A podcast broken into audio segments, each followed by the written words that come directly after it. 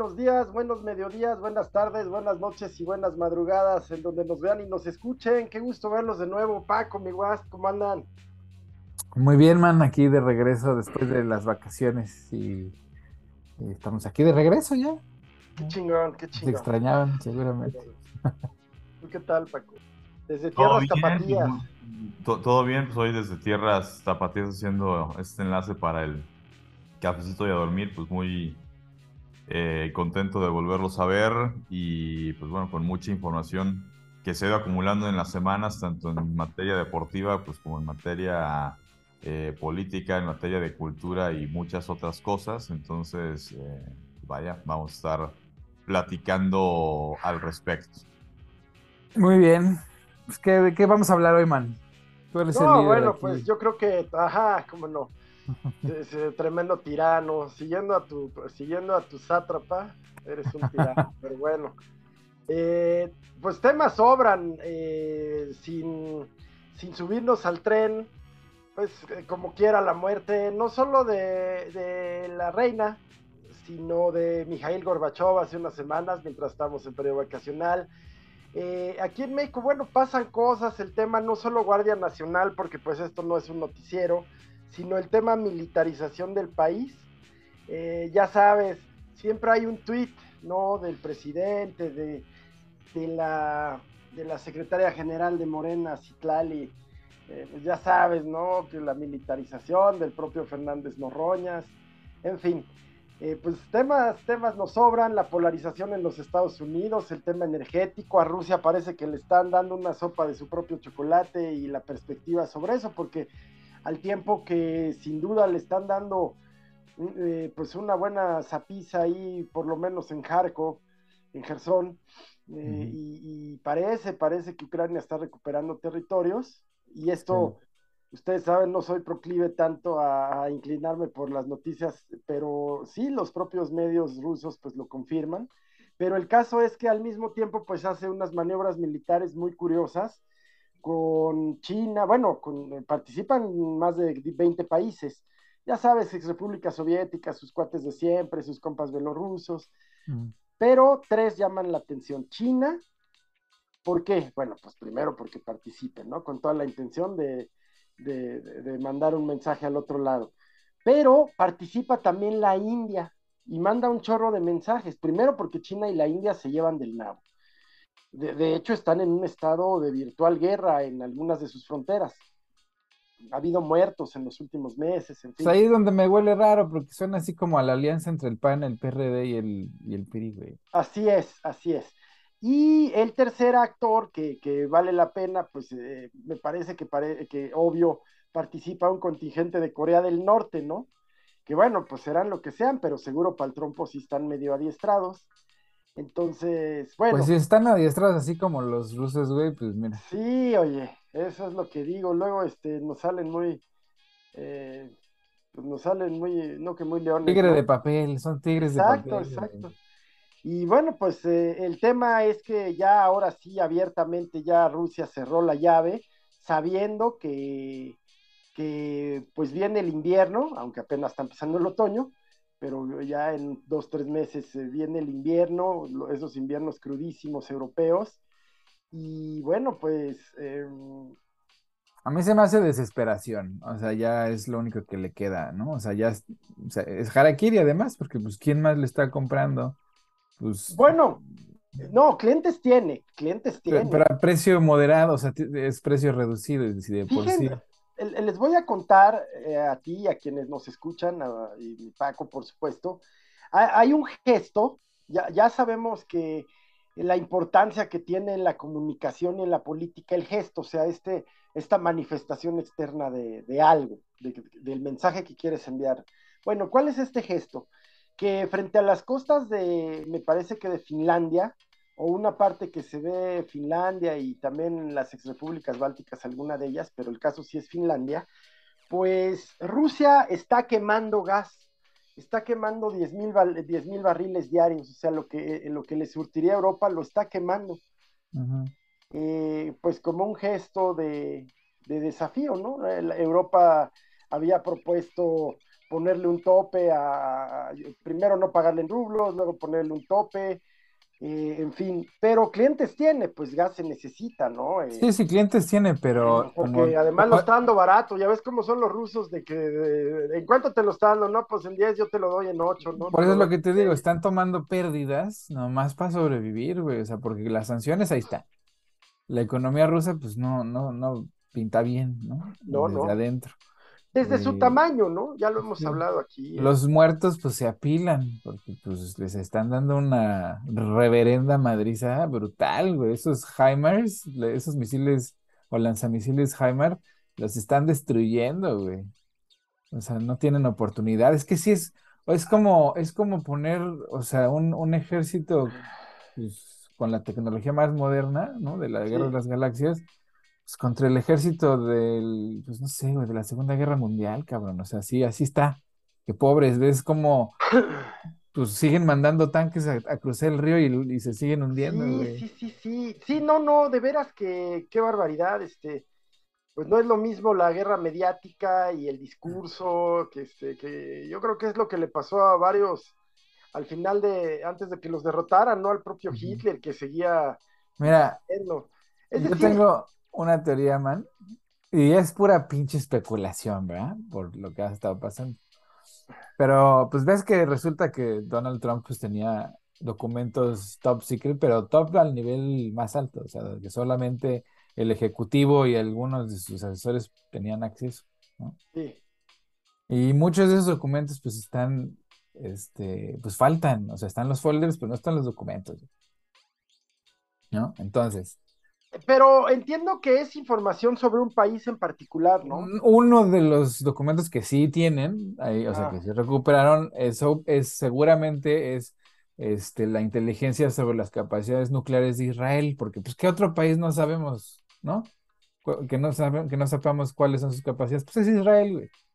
Entonces, evidentemente el Mossad ahí pues ya se puso en alerta, pero hay muchos otros folders que están vacíos, ¿no? Entonces, se están preguntando, pues, ¿qué documentos estaban ahí y ya no están? ¿Y dónde están? Huérfanos, no me digas. Entonces. De película gringa.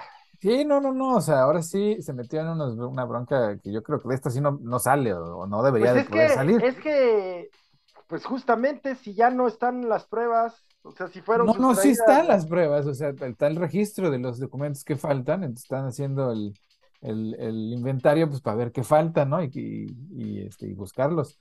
Entonces, imagínate, ¿no? O sea, el servicio de, inteligencia gringo, pues ya sabía que Donald Trump, pues estaba vendiendo secretos a, pues a quien sea, ¿no? O sea, ya sean los Saudis, que pues, les dieron dos billones de dólares a los Trump, ya sea a los chinos o, a los rusos, vete a saber a quién le estaba dando información.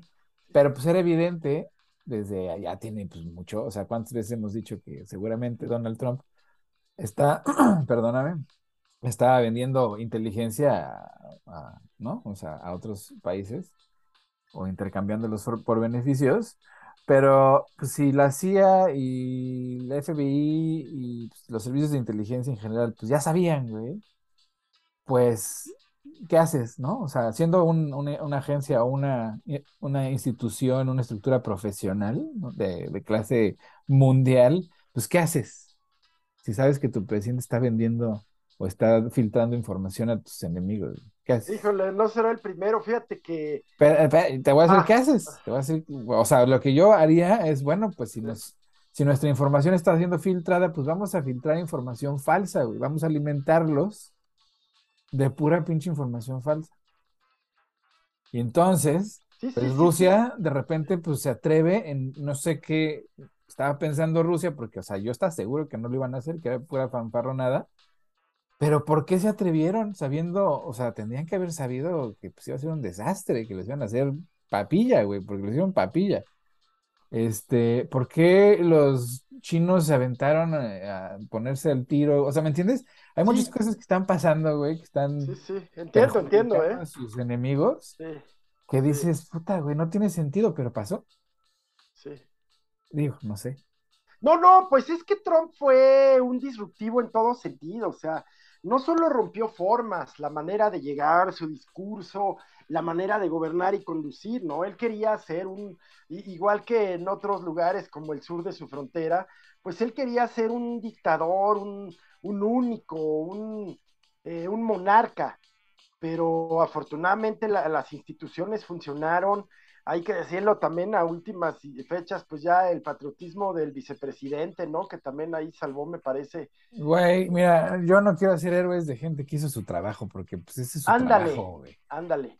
Pero bueno, lo que pasa es que el grado de cercanía, ¿no? Sí, pero hizo el mínimo el hijo de la chingada, o sea, porque antes de eso, pues todo, ¿no? O sea, le cumplió todos sus caprichos antes, o sea, dijo, uy, así, aquí en la pinche insurrección y la traición, aquí es donde pongo mi línea, ay, bueno, mames, ¿no? Sí, sí. Pero bueno, en fin, quiero decir, eh, pues hasta ahora las instituciones han funcionado Acá en México hacen agua terriblemente. Esta semana la discusión en la Corte sobre la prisión oficiosa, la prisión preventiva, bueno, una vergüenza ya, una, Corte pues, pues bueno, ya, ya sin independencia, sin autonomía y pues totalmente plegada porque eh, pues este, eh, eh, este es el estilo dictatorial de doblar por miedo, ¿no? Ay, luego, se me hace que, que vivías en Suiza, cabrón. Y luego, eh, este, pues que todos tienen una colota del tamaño de un tiranosaurio, pues. pues sí, pero mira, a mí lo que me parece. doblaron al alito aquí en el PRI, ¿no? Ese alito se vendió primero que el avión presidencial, caray. Pues claro, pues oye, ¿qué más iba a hacer? Ya lo tenían agarrado de todas partes. Lo doblaron porque lo doblaron. O sea, Así pues, es, como te digo, pues todos tienen pues, colota. Pues, es que es lo que te digo, entonces, ¿cuál es el problema? El problema es la manera, es vulnerar. Mira, las instituciones existen para equilibrar, para que no exista esta tentación de Pero estaban muy desequilibradas, man, estaban muy desequilibradas, estaban bien cargadas. pues ahora están todas ya concentradas en una sola persona. Además, hijo, le dijeras, es, un, es una persona eh, ilustrada, eh, es una persona. No seas elitista, man, no seas elitista, mira. A ver, el pueblo, la, democracia es el, por eso, pues por eso el pueblo se gobierna por el pueblo. Cedillo venía del poli. Pues sí, ¿y qué tiene? Pues un buen economista, un extraordinario economista. pésimo presidente, pésimo presidente. Cada, mira, pésimo, que peor que este no va a haber. Uy, man. Mira, ¿sabes cuál es el buen termómetro? O sea, porque pues yo sigo yendo a México y sigo preguntándole a la gente pobre, ¿no? A los jodidos, a los ignorantes, esos, ¿cómo está? ¿Cómo, cómo va la cosa? ¿No? no, pues se ve difícil, pero, pero está mejor.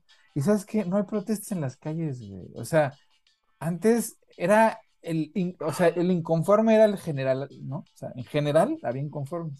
Hoy, los inconformes que yo veo, pues porque también convivo con gente que tiene o tenía dinero, que pues chupaba de la chichi bien sabroso. Esos son los que están bien inconformes, los que chupaban de la chichi, güey. No, mira, la 4T tiene un chingo de, problemas porque pues, son políticos. O sea, estamos pidiéndole peras al No, no, no, no, es que son activistas de eh, activistas. Sí, cometen errores, la cagan. a cerrar calles, acostumbrados a bloquear, acostumbrados a agredir. Y luego cuando los pones a trabajar primero, o sea, que se levanten, Oye, pero la derecha les aventó el narco, güey. O sea, no mames, cabrón. No, y bien que lo, y lo recibieron con los brazos abiertos, ¿eh? Pues, o sea, vénganse los que quieran, ustedes mandan aquí. No, sí, güey, pues como si no estuviera así antes.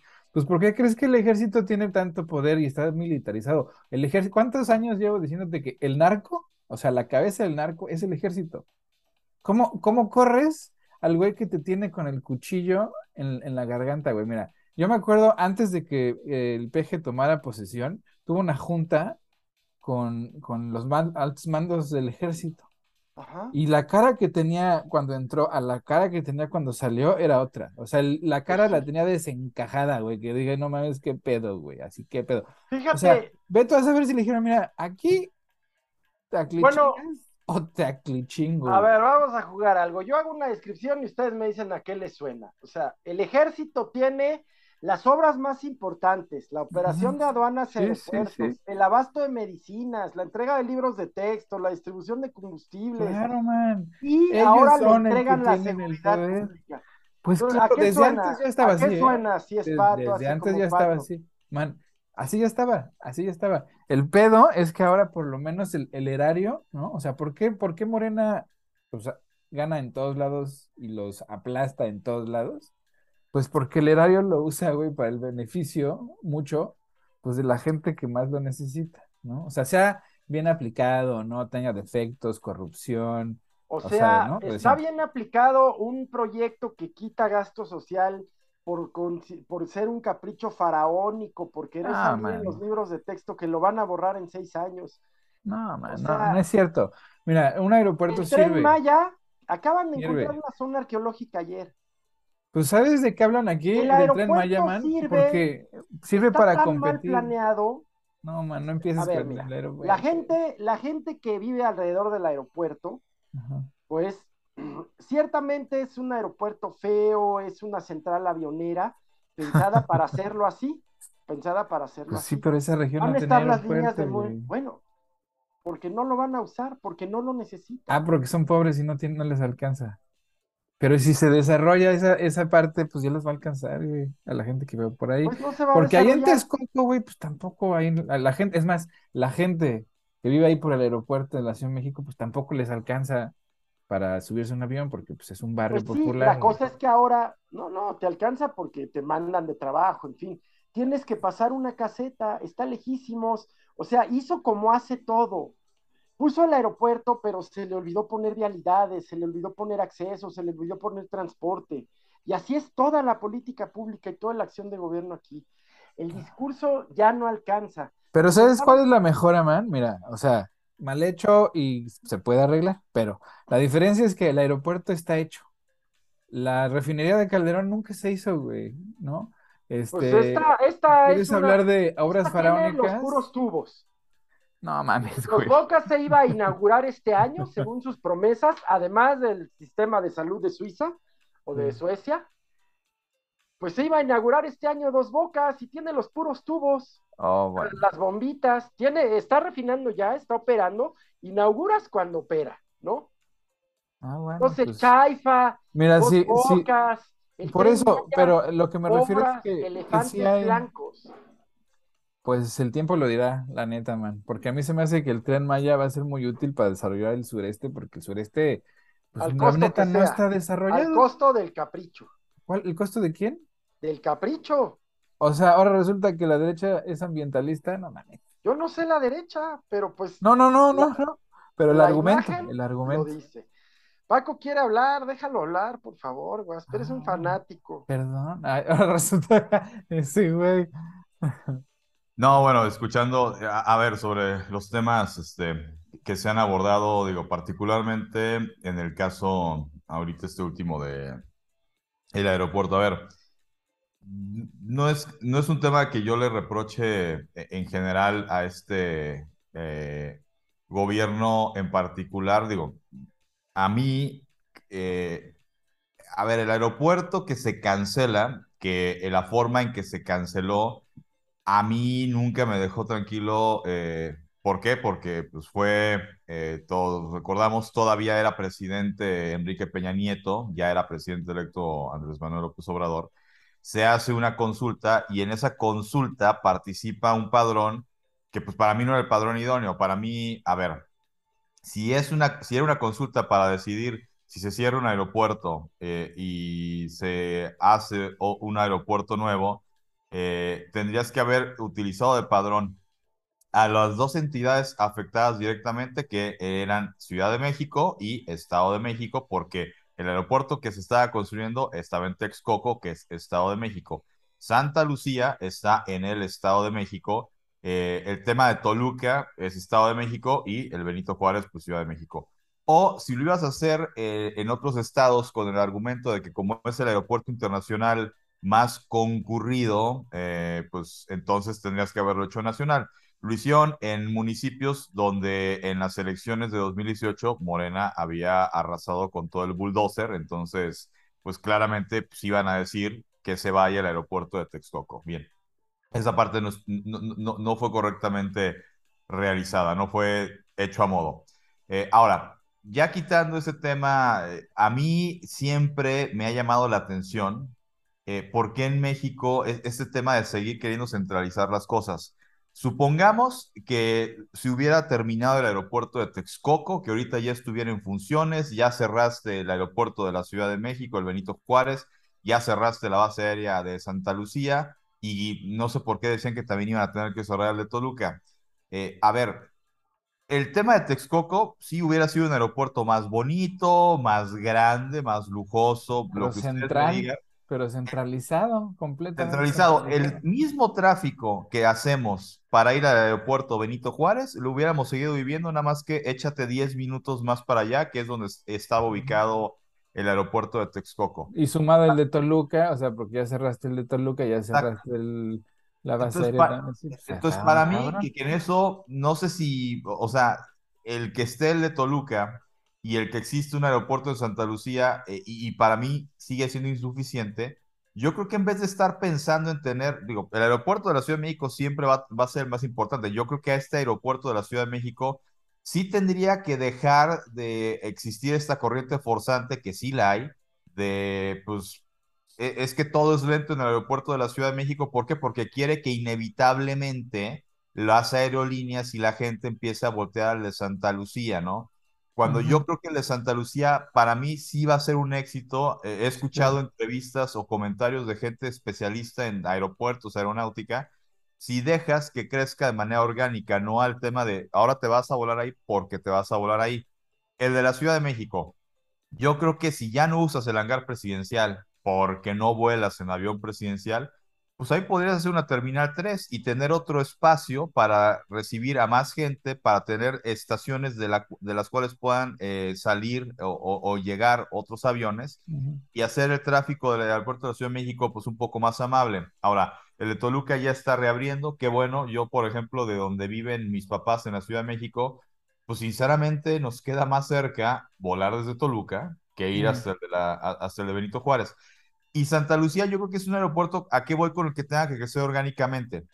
Este tema del aeropuerto central, ¿no? El de la Ciudad de México, el de ahorita, o si hubiera estado el de Texcoco, es el tráfico de la gente de la Ciudad de México que quiere viajar, pero también la del Estado de México, pero también la de Hidalgo, pero también la de Querétaro, o sea, de muchos lados que... Morelos.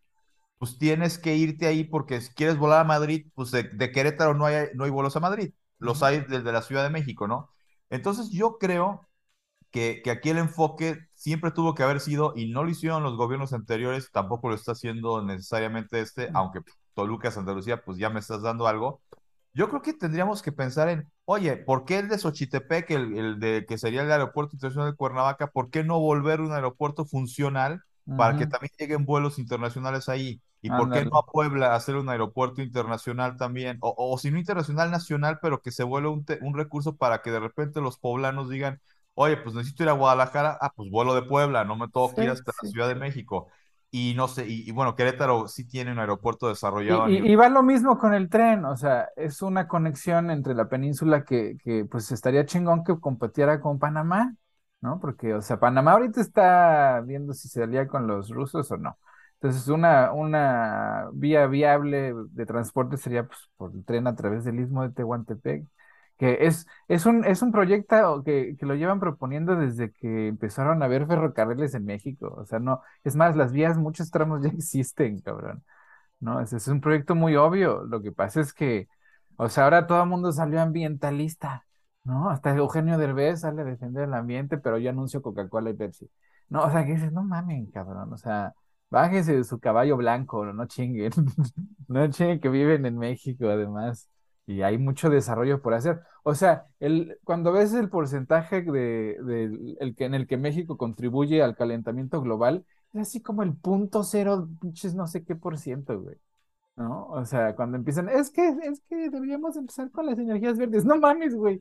Ni siquiera somos contaminantes de las energías este, fósiles, ¿no? Así significativamente, ya te quieres poner verde, güey o sea, ahí, en, ese tema, digo, sí, es una realidad que yo creo que pues, el, gobierno no, he escuchado yo un discurso en el cual se piense en empezarle a invertir a, las energías, eh, vaya. No, y mientras haya petróleo, Paco, en México, no va a pasar, porque ese es el negocio de México, el turismo. O, sea, lo que voy, por un lado no escucho ese discurso que sí me gustaría escucharlo, pero por otro lado también es demagógico eh, lo que de repente salen eh, partidos eh, o líderes de, oposición a decir que el petróleo ya es obsoleto, no, el petróleo va a seguir siendo un recurso fundamental, pues no sé, yo creo que por lo menos tirándole a, tres décadas hasta si, si me apuras medio siglo más todavía. Yo creo que hasta 100 años. Sí, o, sea, ¿cómo haces carros sin derivados del petróleo, güey? O sea, ponte que sean verdes, güey.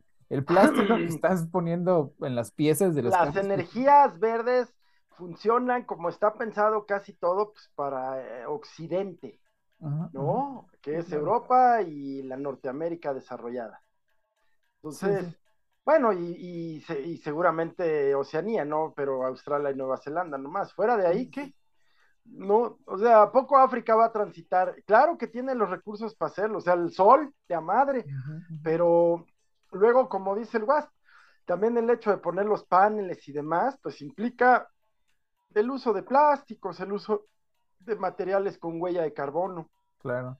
Entonces, o sea, todos esos hijos de la fregada que querían vender Pemex y este, malbaratar todo, estaban muy mal de la cabeza, ¿no? O sea, ese discursito de que ya el petróleo iba de salida era así como irrisorio, pero estaban convencidos. O sea, yo me acuerdo de hablar con muchos de nuestros compañeros desde entonces que te decían, es que ya va de salida, el petróleo ya no es negocio. Y dices, güey, ¿el hijo de quién, güey? O sea, economistas de pacotilla, ¿no? Sí, un, este, un, primo muy cercano, socio también en, en una consultoría, pues él es consultor para la industria, para la industria energética, él está en Estados Unidos. Y, también, pues, me dijo el uso de hidrocarburos en la pura Latinoamérica. En la pura Latinoamérica va para 100, 200 años. O sea, no es lo mismo 100 que 200, pero pues es que, o sea, incluso eh, yo creo que la propia Europa, pues puedes pensar en las ciudades, pero y un país que no sea Suiza. Ah, esos güeyes van a empezar a usar carbón, güey. O sea, vas a ver. Ya están usando. ya están usando. E, el propio Partido Verde Alemán aprobó una, pues el equivalente a un decreto, a un acta, para volver a permitir el uso que hace dos o tres años apenas había prohibido el Parlamento alemán de carbón y de las plantas nucleares. Sí. Oye, pues este, a ver, ya llegó la hora cara, Paco Es la buena, es la buena. Antes de la, hora, cara, mi Paco, nomás comentar, pues que dentro de estos temas, con la muerte de la, de la reina, que si le sacas toda esta parte farandulera, que está bonita y todo lo que quieran, pues tiene partes bien interesantes, pues es, se, se suspende la liga, Paco, ¿verdad? No solo de fútbol, entiendo que de los otros deportes, rugby y todos esos, ¿no?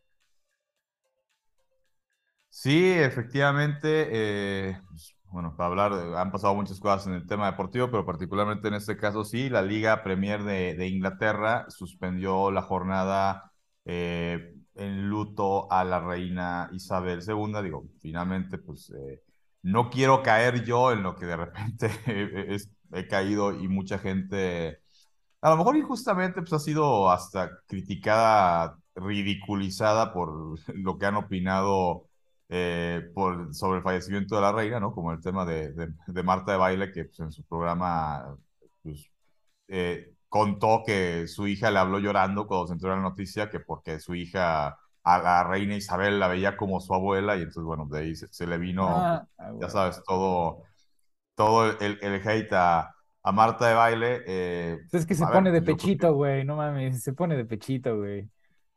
Yo creo que, pues sí, e, es, digo, yo creo que más que, que, líder de Estado, pues, yo creo que se, murió una... E, es para, para los ingleses, para los británicos, para la iglesia anglicana, pues es como si se hubiera muerto su, en este caso, su, su papisa, ¿no? O sea, su, o sea su, su, líder en ese aspecto, porque las monarquías ya, digo, por lo menos en el tema de Europa, pues ya tiene años que pues en realidad es, es una figura, no quiero decir decorativa, pero vaya, un rey o una reina ya no hace leyes, eh, no toma decisiones sobre cómo se va a gobernar o no gobernar su país, ¿no? Simplemente es como la imagen de si el primer ministro o la primer ministro, eh, pues va a presentar una reforma y de algún modo tiene la venia, ¿no? Eh, o el apoyo o habla en su favor el rey y reina de un país en cuestión, bueno, pues como que el pueblo por el tema de que el líder o la líder espiritual te lo diga, pues entonces ya lo, lo, lo ven con buenos ojos o lo ven con esperanza. Eh, hay muchas películas sobre la monarquía inglesa, ¿no? El del discurso del rey, eh, que fue eso, el, el, papá Eduardo, el rey, eh, el último, el padre de, de Isabel, ¿no? El, el último rey antes de ella, eh, donde pues sí, este tema del discurso de un rey hablando a su pueblo, pues es una motivación que el primer ministro difícilmente te lo da, pero insisto, poder como tal no tienen, eso sí, muchos privilegios, propiedades, terrenos, etcétera. Es lo que yo digo, o sea, tanto dinero sin, sin poder, ah, como que no me cacha, güey. A mí se me hace que ahí como que por debajo del agua ahí mueven ciertos intereses propios, ¿no? O sea, es como un banco que dice, ay, no, pues yo no tengo injerencia en la política nacional.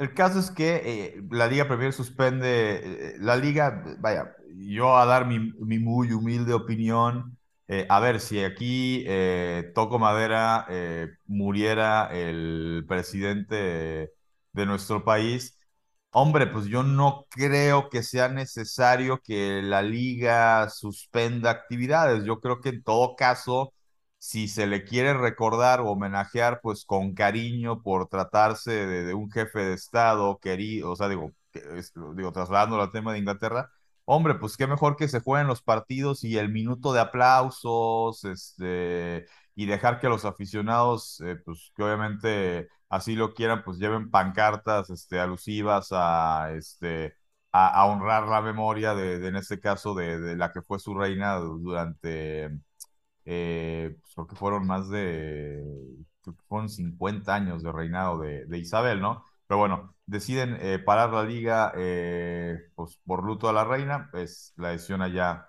en Inglaterra, ¿no? en otros temas, hablando particularmente de lo que es el béisbol de la Liga Mexicana, pues ya está lista la, la serie del Rey, lo que viene siendo la serie final el, por el campeonato de la Liga Mexicana de Béisbol los Sultanes de Monterrey representando a la zona norte contra el equipo de los Leones de Yucatán.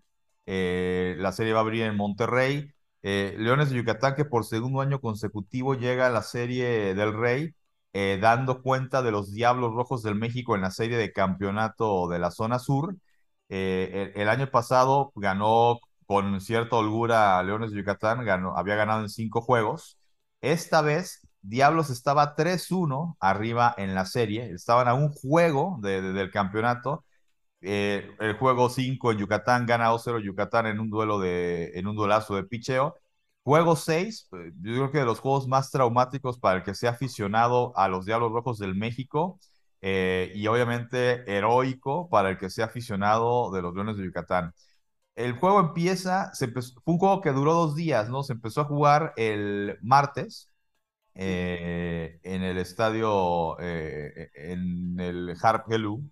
Iba ganando Diablos 8-3 en la cuarta entrada. Empieza a caer una lluvia torrencial, el partido se tiene que parar, ya no se puede reanudar, entonces dicen, pues lo reanudamos mañana miércoles, ¿no? En la reanudación, eh, Yucatán, que perdió 8-3, lo empata 8. Luego Diablos se vuelve a despegar cuatro carreras de ventaja, 12-8. Yucatán recorta 12-10 y en el cierre de la séptima, que auténticamente, pues haciendo honor a este mote de la fatídica, la, séptima entrada, Diablos pega un rally de seis carreras, se pone 18-10. Eh, luego, en la alta de la octava, Yucatán hace tres carreras, se ponen 18-13 y bueno, apaga el fuego el equipo de Diablos. Llegamos a la novena entrada, Diablos estaba tres outs de la serie final con cinco carreras de ventaja y pues de manera increíble, Yucatán viene con un rally de cinco carreras, lo empata a 18, se van a extra innings y en extra innings gana Yucatán 21-18, ¿no? Eh, para los románticos puristas del béisbol. Infarto, de infarto, ¿eh? De infarto. Que, que, se habla de que el béisbol, el buen picheo siempre va a ganar al buen bateo, pues fue un partido desastroso para el picheo de los dos, al final ganó Yucatán. Y yo creo que ese partido fue clave eh, porque me parece que mentalmente Diablos ya para el juego 7 llegó un poco derrotado. Yucatán se, eh, fue al frente.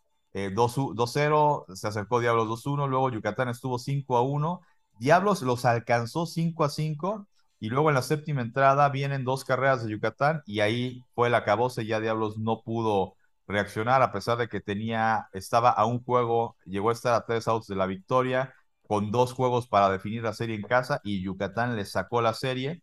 Hay que decirlo, Yucatán que este año cambió de manager, su manager es eh, Roberto el Chapo Vizcarra, quien es el manager de los Charros de Jalisco, que son los campeones de la Liga Mexicana del Pacífico. Entonces, pues Roberto el Chapo Vizcarra está coqueteando con algo que eh, seguramente sí ha ocurrido, pero no muy pocos managers de la Liga Mexicana de Béisbol eh, lo puede presumir, de que el mismo año podría ser campeón de las dos ligas, ¿no? En el Pacífico eh, o en la Liga de Invierno con los Charros, y ahora podría hacerlo en el verano con el equipo de los Leones de Yucatán. Van contra los Sultanes de Monterrey, que Sultanes pues ha sido caballo negro, vaya, no que sea caballo negro en el sentido de que es una franquicia eh, que no sea ganadora, es de las franquicias más ganadoras del béisbol mexicano, pero no entró tan fuerte a postemporada, pero ya sabemos cómo es el deporte, particularmente el béisbol, eh, llegando eh, a la postemporada, pues el que llega más, más embalado o, es el inicio de una nueva temporada, como lo quieran ver. finalmente, pues Sultanes se metió a esta serie final eh, pues contra Leones de, Yucatán y pues bueno, de ahí saldrá el nuevo campeón de la Liga Mexicana de Béisbol. Digo nuevo porque el último monarca fueron los Toros de Tijuana, justamente eliminados por los eh, Sultanes de Monterrey. O sea que Sultanes de Monterrey o Leones de Yucatán será el nuevo monarca del béisbol mexicano. Y eh, continuando brevemente en estos minutos que nos quedan eh, de la hora cara, pues voy a hablar un poco de lo que es eh, eh, el fútbol, del fútbol mexicano, pues este fin de semana partidos interesantes. Chivas va a recibir al equipo de Puebla, el equipo de Cruz Azul, que pues en estas semanas que no hablamos, pues e, ese 7-0 que se comió del América, que ha movido muchas cosas, bueno, pues va, va a recibir al conjunto de Mazatlán. Eh, y eh, pues ver si el América que hoy visita al Necaxa liga su novena victoria consecutiva el equipo de Cuapa. Eh, decir que pues el fútbol mexicano también pues en las últimas semanas se ha visto envuelto varios partidos en esta crisis del arbitraje que ni siquiera con la ayuda de la tecnología pues sacan las papas del fuego, es la realidad. Eh, partidos donde de repente eh, un pisotón eh, visto en cámara lenta sin checar la inercia de la jugada es juzgado como roja y de repente en otro partido no y curiosamente pues cuando no es roja pues este, el América está involucrado, ¿no? Ah, qué raro. Sí, sí. Entonces es el tema con el, con el fútbol mexicano. Eh, en la Liga MX femenil, eh, Chivas sigue siendo líder general. Eh, y pues también la selección mexicana de fútbol en esta preparación que va a tener pues rumbo al Mundial, va a tener partido amistoso contra Perú, donde pues en Chivas de Guadalajara se da un hecho histórico y es que además de los convocados a selección mexicana, por primera vez un jugador mexicano de nacimiento pero eh, que tomó su segunda nacionalidad porque no lo peló la selección mexicana y que juega para Chivas, es convocado para una selección extranjera. Eh, es el caso de Santiago Ormeño que ha sido convocado para Perú. Ya había sido convocado simplemente desde que llegó a Chivas. Es la primera vez que a Chivas le convocan un jugador para una selección que no es ah, la selección ah, mexicana de fútbol. Bien, entonces. Sí, sí. Este, pues bueno, hasta aquí la, hora cara, señores. Muchas gracias, Paco. muy interesante como siempre. ¿Cómo ves, man? Bueno, pues eh, fíjate que el tema de, la muerte de la reina eh, le quito yo lo farandulero, lo que tiene cosas bien interesantes. Eh, una era su relación con Margaret Thatcher. ¿Por qué? Porque Thatcher fue la única, primera, fue la única primera ministra mujer que había habido hasta ahora, hasta Liz Ah, no, ya había habido otras, pero bueno, se llevó muy mal. Pero porque Thatcher, a pesar de ser conservadora, era una mujer que todavía, eh, que, representaba un número creciente de, británicos, ingleses específicamente, que tenían un resentimiento hacia el tema monárquico, hacia este tema de clases, al tema de privilegios. Es muy interesante. Y luego las partes históricas, ¿no? Como un concilio que se reúne para eh, anunciar la muerte de la reina y tal. Esas partes me parecen muy interesantes. Ahora veremos, porque no menos importante fue la muerte de Mikhail Gorbachev hace algunas semanas, mientras estábamos en nuestro periodo vacacional. Y bueno, pues significan ya prácticamente la muerte de las últimas dos grandes figuras del siglo XX político, eh, de la Guerra Fría probablemente.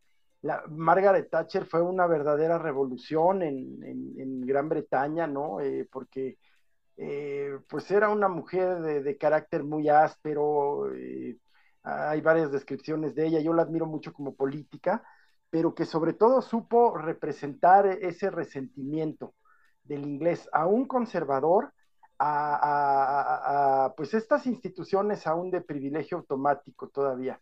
Eh, es lo que destacaría y luego pues me parece que de qué hablábamos ya me estabas haciendo enojar como siempre con tu charismo, pero bueno, eh, también debo reconocer. No es mío, güey, es de México, cabrón.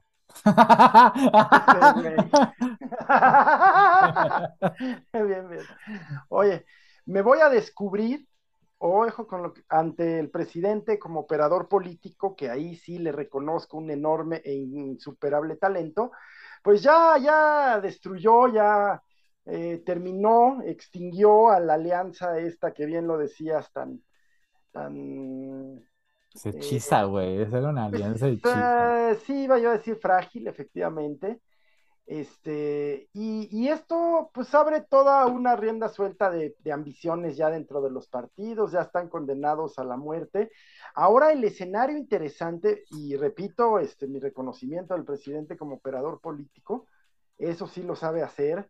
Habríamos de recuperar algún día eh, o sea, entre hoy y mañana la, entrevista que le hacen a la nueva secretaria de Educación, pues vaya, la mujer rebuznó. Qué mal le fue, ¿verdad? No, o sea, pues, ¿Qué es lo que es? O sea, hasta sin querer le pusieron una arrastrada de renta. Ah, no es lo mismo, pero bueno. Oye, fue como eh, eh, este, cuando le hacen la pregunta, como este capítulo, o algún capítulo de Los Simpsons donde le hacen una pregunta a Homero, este y, y su cerebro le dice, di algo inteligente, di algo inteligente, di algo inteligente, y contesta pues, una tontería, dice, ok, renuncio, me voy. el cerebro se va, ¿no? Este, pues sí, básicamente así fue. O, sea, no, no, no es posible. Hombre, cuando eres político y no sabes lo que vas a contestar o no tienes la respuesta concreta, pues es donde viene la demagogia, donde viene el tema de, mira, para este, mira, tenemos que sentarnos con los maestros que hicieron este plan de estudio. Sí, respondes la pregunta que tú quieres que te, te, echas, una verborrea en la que al final la gente que escucha entre va a decir, pues al final no dijo nada, pero pues, pero no, no te lo podría contestar ahorita. Y luego también eh, saca, sale un audio de otra conferencia que le hacen donde sí, a ver, este, no voy a volver a cometer el mismo error, entonces, este, me voy a eh, reunir con todos, bla, bla, bla, y luego les contesto. Y pues cuando llegas a, un puesto al que se supone te están llevando, vaya, e, es como lo que se criticó en su momento en el sexenio pasado, eh, dicho pues con todo respeto, pero las cosas como son, cuando a Luis Videgaray lo mandan eh, de secretario de Relaciones Exteriores Ah, sí, eh, sí, sí. Y no tenía la experiencia como canciller y en su declaración de, creo que cuando lo presentan dice, venimos a aprender. ¿no? Entonces, pues, pues, pues, pues, por ahí va la, cosa, o sea, está haciendo gala claramente pues de que no está capacitada para llevar a cabo el cargo para el que la han... Ahí está, man, ¿ya ves? ¿Ya ves cómo, cómo, cómo sí se puede, güey? O sea, cómo si estar de acuerdo en una y en otras no, güey. Bueno, El punto es que será un escenario muy, ya, ya muy curioso en México, muy interesante, eh, eh, con causa de la Guardia Nacional, de esta, bueno, mira, si de veras este tema de pasarlo a la Sedena trajera paz a las calles, pusiera orden en las calles, creo que la mayor parte de la gente lo va a aceptar.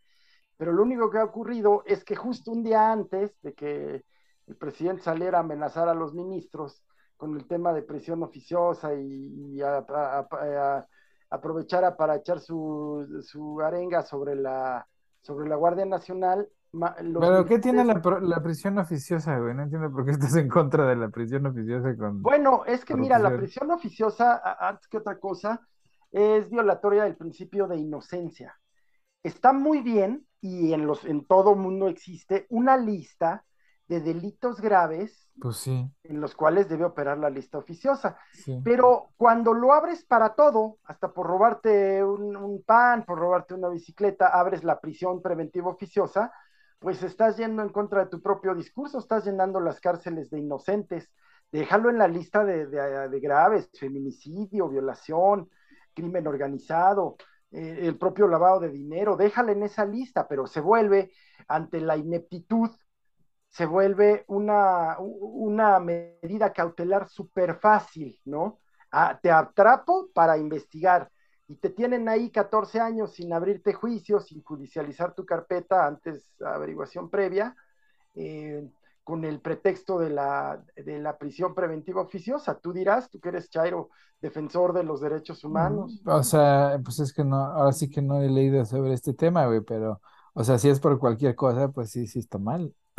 Bueno, pues el tema de la Guardia Nacional es que eh, la verdad es que si va a funcionar, ojalá, ojalá sea el caso, que funcione, pero lleva a una ruptura que ya se vuelve muy evidente y no es menor en el escenario mexicano, y es el tema del senador Ricardo Monreal, un súper buen operador político, que logra primero... Ese güey que se vaya, ese güey es otro de los que ya... Eres el típico, típico, qué bárbaro, Chairo radical, el, senador Monreal, lo que lo caracteriza es que es un hombre negociador, un moderado, un, él sabe hacer política. Y le ha sacado al presidente, o sea, en, la Cámara de Diputados pues está, está los radicales, porque su mayoría les da para eso.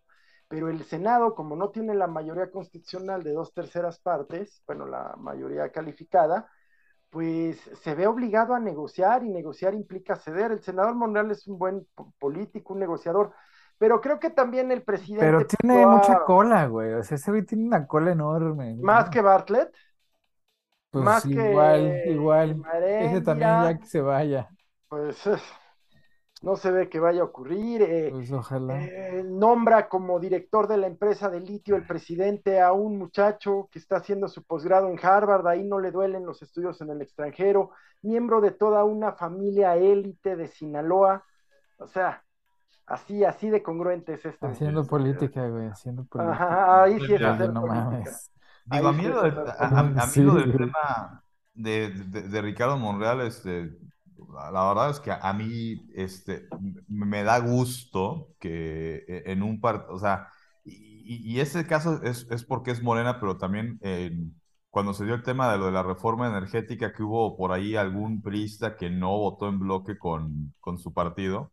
Eh, vaya, eh, pues que haya, o sea, que, me, me, da gusto cuando en el mismo partido no todos están de acuerdo. Yo, yo por ejemplo, fue lo de la Guardia Nacional me acuerdo que eh, Tatiana Cloutier, ella este, en su momento también se abstuvo porque no, estaba eh, el tema de que fuera el mando civil en ese momento, ¿no? Que ahorita pues ya esa parte, pues entiendo, ya no va a ser civil, ya va a ser totalmente del ejército, eh, que digo, volviendo un poco a lo que platicaban al principio de esta emisión, a ver, de que la Guardia Nacional sea manejada por el ejército, hay muchos países donde, para empezar, existe el término Guardia Nacional. Uno, dos, que sí depende del ejército. Y tres, que no son países eh, pues de un bloque eh, pues llamado de izquierda o, o eh, comunistas, ¿no? Es, pasa en Estados Unidos, ocurre, entiendo yo, también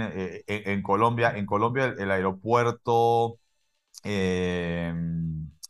el, de Bogotá, ahorita se me olvidó el, nombre del aeropuerto de Bogotá, pero pues también es como el de Santa Lucía, o sea, también tiene la base militar ahí al lado, entonces digo, no, no, no, es, no es un tema exclusivo ahorita de México. Eh, pues, sí, no, pero, o sea, yo sí entiendo lo que, o sea, lo que dice ahorita la oposición, que ahorita es su tema de oposición, pero en el pasado, pues, estaban a favor de la militarización, y por eso no les creo.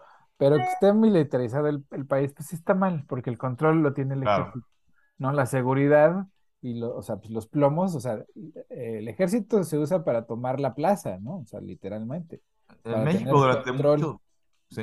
En México durante muchos años, creo que el último fue Lázaro Cárdenas, este, o, no es cierto, no fue Lázaro Cárdenas, creo que fue Ávila Camacho, y desde entonces no han habido ya presidentes que, que hayan sido militares, ¿no? Se, se ha dado esa separación durante muchos años.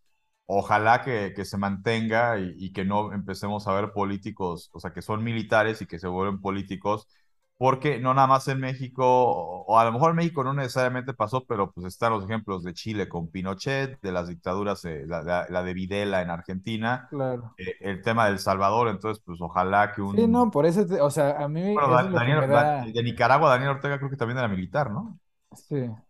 A mí lo que es... Fue guerrillero, fue guerrillero, ese sátrapa. Pues, pues sí, es la ruta fácil. es la ruta fácil. de Colombia, pues también fue guerrillero, ¿no? Sí, también. sí.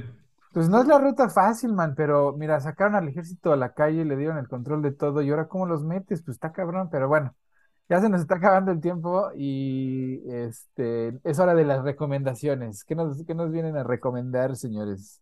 El cafecito. Eh, bueno, si me permiten empezar. Eh, fíjense que una película interesantísima, súper bien hecha en Netflix, se llama eh, Georgetown. Eh, como la universidad y el barrio en, Washington, D.C.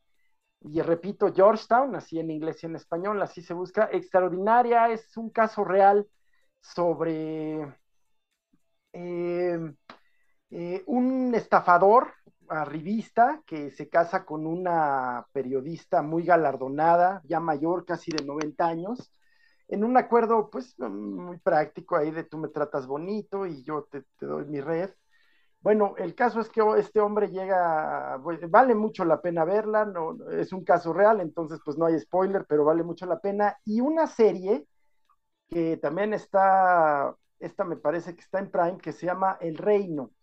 Es una serie, y miento, está en Netflix también. Es una serie argentina, basada también en hechos reales, sobre el papel de una pues de una iglesia cristiana evangélica de, Argentina en, las elecciones presidenciales y, muchas otras cosas involucradas, o sea, nos puede pasar en cualquier, en cualquier parte, ¿no? Esas son mis recomendaciones, así. Bien, bien, man, pues hay que echárselas. Sí. ¿Tú, Paco?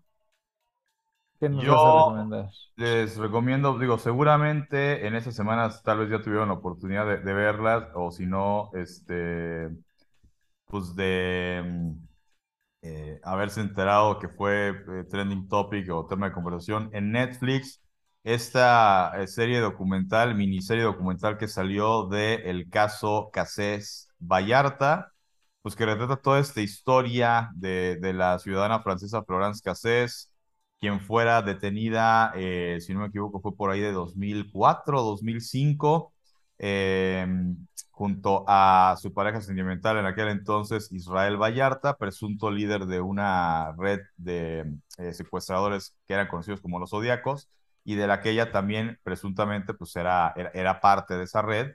Eh, y que bueno, fue una historia que en las noticias ha trascendido durante los años. vaya, a partir de ese capítulo en la historia, pues es que Carlos Loret de Mola se gana su apodo non grato de Lord Montajes, ¿no? Por, mm. Cuando en vivo, en noticiero, el reportero Pablo Reina entra y vemos policías entrando así con sus armas a desmantelar una red de secuestradores en un rancho donde, habiendo, siendo un rancho, casualmente, los dos cabecillas, los dos cabecillas, Vallarta y Casés, estaban en el que sería el cuarto del velador y además tenían, eh, como se llama, creo que lo mencionan alguna vez en la película de Minority Report, eh, una, eh, una orgía de crimen donde tenían pistolas, identificaciones, información de los secuestrados, que son cosas que los policías dicen, pues eso nunca lo tienen, o sea, eso sabes que existe, pero pues un delincuente nunca lo deja ahí como en la mesa, ah, sí, mi, Sí, aquí está ya listo para que me detengas, ¿no? Eh, esto que ya se mencionó de, pues bueno, se habla de cómo Loret de Mola en su momento, pues no quiso, a, pesar de que alguien le sugiere dejar de, cubrir la nota eh, porque algo no, no, cuadraba, él se empeña en seguir Eh, van a ver, eh, eso no se los voy a spoilerear, eh, acepta o no acepta su culpabilidad o su responsabilidad en haberle dado más vuelo a esta noticia. Vean la serie para ver qué es lo que dice Loret de Mola. Pero hay una parte muy interesante donde se ve la relación de Felipe Calderón con, era Nicolás Sarkozy, con lo del mm. tema de liberar a, a Florence Cassés, porque sabemos que ella, digo, eso no es spoiler, ya todo el mundo sabe que ella está libre desde el sexenio de Peña Nieto, no por otra cosa, eh, sino por, vaya, ustedes pueden creer o no en su inocencia, el tema fue que no se le siguió el debido proceso a una ciudadana francesa. Mm. Eh, eso también es del dominio público. Pues, ¿qué pasó? Que los arrestaron un día antes y al día siguiente pues hicieron todo el tema de estamos entrando, están desmantelando una red de secuestradores que digo, en su momento, pues igual la gente vio como poca aplaudidora la noticia y ahora de qué padre. En realidad, pues uno a estas alturas hay que decir, en serio, con la experiencia periodística de un palo reina, no se le ocurriría que un operativo de esos ah, podría haber el riesgo de que hayan balazos, porque pues yo no creo que unos secuestradores digan, ah, sí, pásale, desmantélame, arréstame, güey. Entonces, pues eh, se habla mucho de, de, eso. Hay un personaje que nadie conocía, o por lo menos yo no conocía, eh, que aparentemente tiene mucho que ver con por qué hoy Israel Vallarta permanece en la cárcel y por qué Franz Cassés fue a la cárcel en su momento. Mm. Eh, la lucha de egos de Felipe Calderón y Nicolás Sarkozy. En fin, una serie que vale mucho la pena verla, está por Netflix. Pues hay que verla también, está, oye que está bastante buena. Sí, sí, pues Mira, abre el debate, creo, ah, muy brevemente sobre, sobre varios, varios temas, o sea, la procuración y administración de justicia en México, que son de veras que el pie de que más coge a este país, eh, la corrupción a todos niveles, municipales, estatales, federales, todo, todo, todo, pero el punto es, eh, la, la francesa era culpable o no, hasta qué punto, eh, porque ella sale, como bien lo dice Paco, por, por violaciones a su debido proceso, no sé, no hay, no hay una sentencia, eh, pues como nunca, más bien, acá si no si ella no ha sido parte del, tema político de... No, no, digo, los que salen así, güey, así que los sí, sacan. Sí, exacto. Entonces está muy interesante y además ha reabierto el tema sobre la que yo creo que es una fraudulenta Isabel Wallace. Ah, también esa, sí, a huevo, yo también. Está bien. Pues yo, yo les voy a recomendar una serie que está, pues también está en Netflix, están haciendo cosas buenas últimamente. Pues es que ya se le estaba este, cayendo, ¿no? Sí, ya se le estaba cayendo. Pues eh, la, serie de Sandman, que es eh, una serie extremadamente bien hecha, la, la, la, el guion lo sacaron evidentemente del cómic de Neil Gaiman, que pues es este, un escritor muy famoso. Y pues es un, es un, es una novela gráfica sobre pues, el padre sueño y sus hermanos, la muerte, el padre tiempo, este, y otros demonios, ¿no? Y es como es una serie que pues visualmente está bien interesante, filosóficamente está bien interesante, tiene, no es para menores de edad, tiene unas cosas muy dark, ¿no? O sea, y es, es, un, es de verdad una, una... Es animación, ¿verdad? No, no, no, es así, es... Ah, bien, bien, bien, órale, ah, órale. Este, pero sí vale la pena muchísimo, sí se apegaron al, al, al cómic este, muchísimo, o sea, Neil mm. Gaiman participó en la producción, entonces, así, les quedó buenísima, así, no se la pueden perder. The Sandsman en Netflix. Sí, la he visto, la he visto, bien, bien, buena recomendación, buenas recomendaciones, la de Paco, pues está, está en boca de todos, literalmente. Fíjense que yo tengo por ahí una revista Nexos que, sobre el caso Casés, eh, creo que es del 2009, una cosa así. Órale. La voy a comentar en el próximo cafecito. Pues sale. Pues ya se nos acabó el tiempo nuestro cafecito de regreso de vacaciones. De regreso a clases, ¿no? Ya no, ya regresaron a clases los niños allá en México. sí, machín. Sí, y... sí. Con todas sus implicaciones. Y, el tráfico de la Ciudad de México ya regresó a niveles. ah, bueno, seguramente antes de pandemia sí llegaba a ser así de, insoportable. Lo que pasa sí, es así es, así es. Ya uno ya se había acostumbrado a, Chale. cuando le tocaba salir a manejar por la ciudad, pues a, a cierto, cierta fluidez que pues ya se, ahora sí que ya nos volvió a alcanzar la realidad. Sí, sí. Bueno, pues que les sale el tráfico en la semana. Pues un abrazo. Muchas gracias. Ahora sí los TikToks. Espérenlo. sí, por favor.